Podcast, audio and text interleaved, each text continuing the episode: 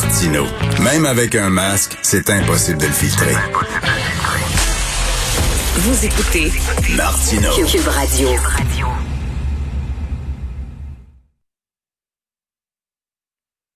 Alors, nous parlons maintenant euh, d'aviation. On sait qu'aux États-Unis, euh, les vols euh, reprennent hein, presque au même niveau qu'avant la pandémie. Est-ce que ça va être ici comme ça? Est-ce que ça va être comme ça au Canada? On l'espère. Est-ce qu'on va pouvoir voyager cet été? On l'espère. On se croise les doigts. Nous allons parler avec Jean Lapointe, qui est un expert en aviation. Bonjour, Monsieur Lapointe. Oui, bien le bonjour, M. Martineau. Bonjour. Euh, euh, tout d'abord, j'aimerais revenir avec vous, là, parce qu'en parlant d'aviation, il s'est passé quelque chose d'assez exceptionnel ces derniers jours. Là. Euh, ce, dissident biélorusse qui a été qui a été arrêté, en fait, la, la, Biélorussie qui a envoyé un, avion de chasse pour détourner un avion commercial. C'est rare qu'on voit ça, là, M. Lapointe. Bien, des détournements, il y en a eu beaucoup avant le 11 septembre 2001. Depuis, euh, on en compte euh, moins de 20. Puis la plupart du temps, c'était des gens qui avaient des, leurs propres raisons. Mais un détournement qui soit politique de la part d'un gouvernement, ça, c'est du jamais vu. C'est tout près d'être un acte de piratage. Ben oui. Parce que si je le regarde sur le plan aéronautique, euh, l'appareil, le 737 euh, de la compagnie Ryanair, qui a sa base en Irlande, était beaucoup plus près de sa destination que de Minsk, vers où il a été détourné. Alors, ce que le, gouvernement de la Bélarus a fait, c'est qu'il a enlevé la prise de décision des pilotes qui, euh, sous toute logique, auraient dû atterrir en Lituanie parce qu'il était plus proche.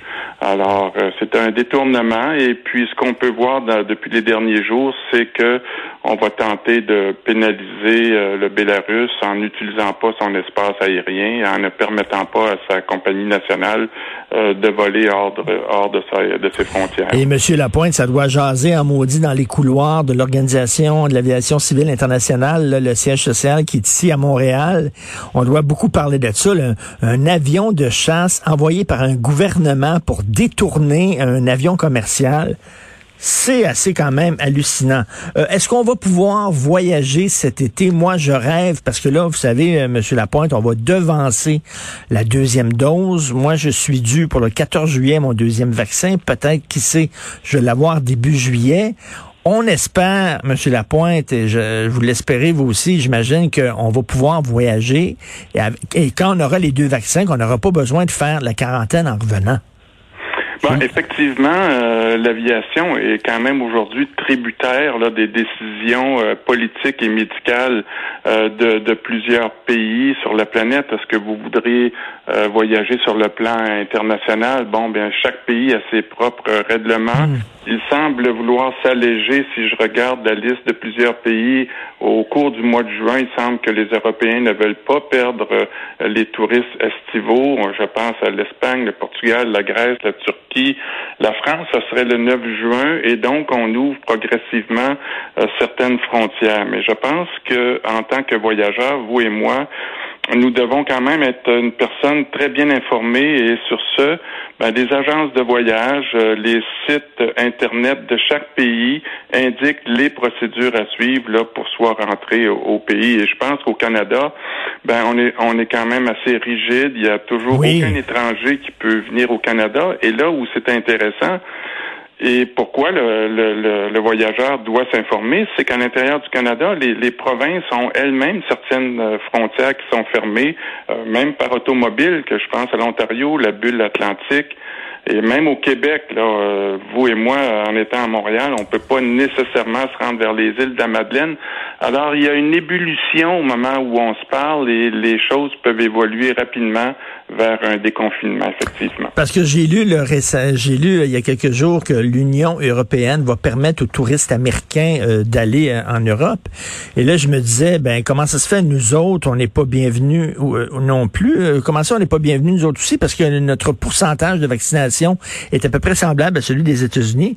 Et finalement, je me rends compte, c'est parce que les autres, ils disent, ben vous nous rendez pas l'appareil. nous autres, nos frontières, comme vous dites, sont fermées. C'est seulement les voyages jugés essentiels. Et c'est quand on va permettre aux touristes européens de venir qu'eux autres vont pouvoir permettre aux touristes canadiens d'aller chez eux. Oui, et ça semble donnant-donnant, mais entre-temps, et là, je venais d'entendre votre journaliste qui parlait d'Air Transat il y a quelques minutes.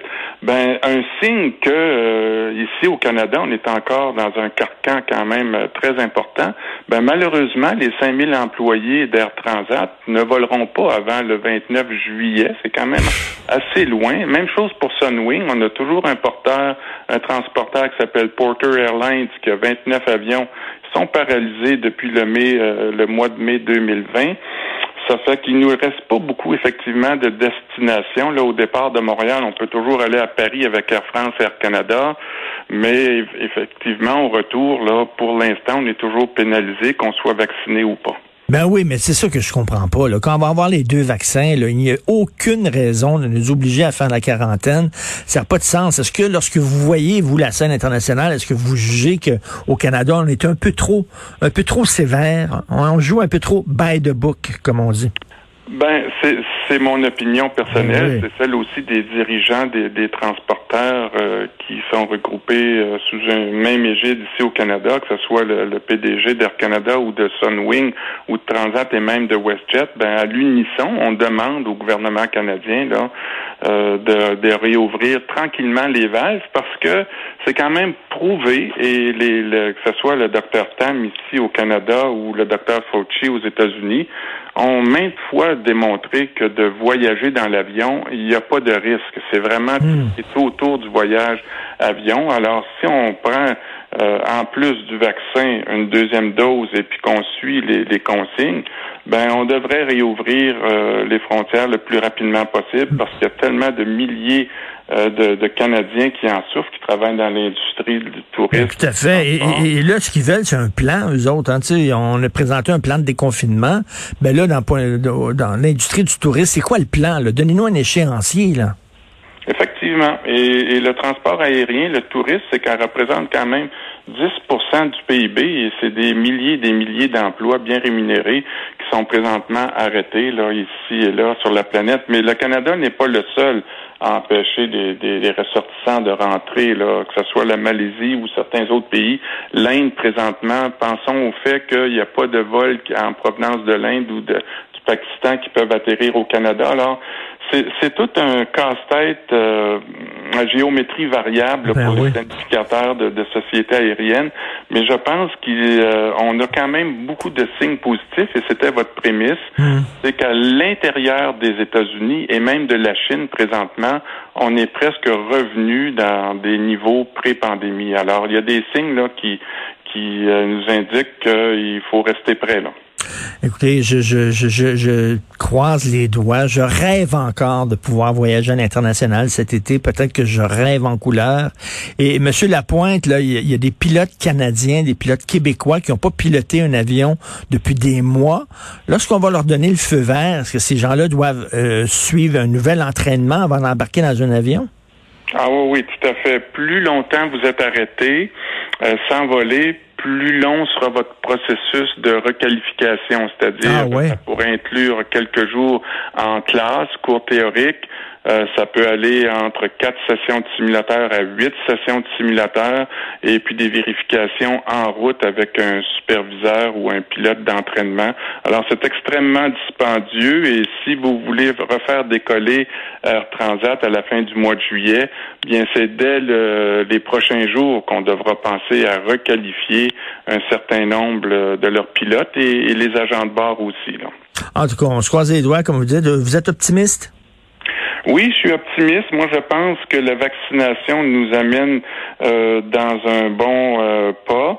Et puis, je sais que l'Organisation mondiale de l'aviation, euh, l'Organisation mondiale de la santé travaille avec l'organisme dont vous et moi on a parlé tout à l'heure, l'Organisation de l'aviation civile, pour avoir un, un, retour des passagers qui soit sécuritaire, puis avec des procédures de voyagement qui soient efficaces et fluides et le plus euh, universel possible. Alors, 2020 euh, aura été une année catastrophique.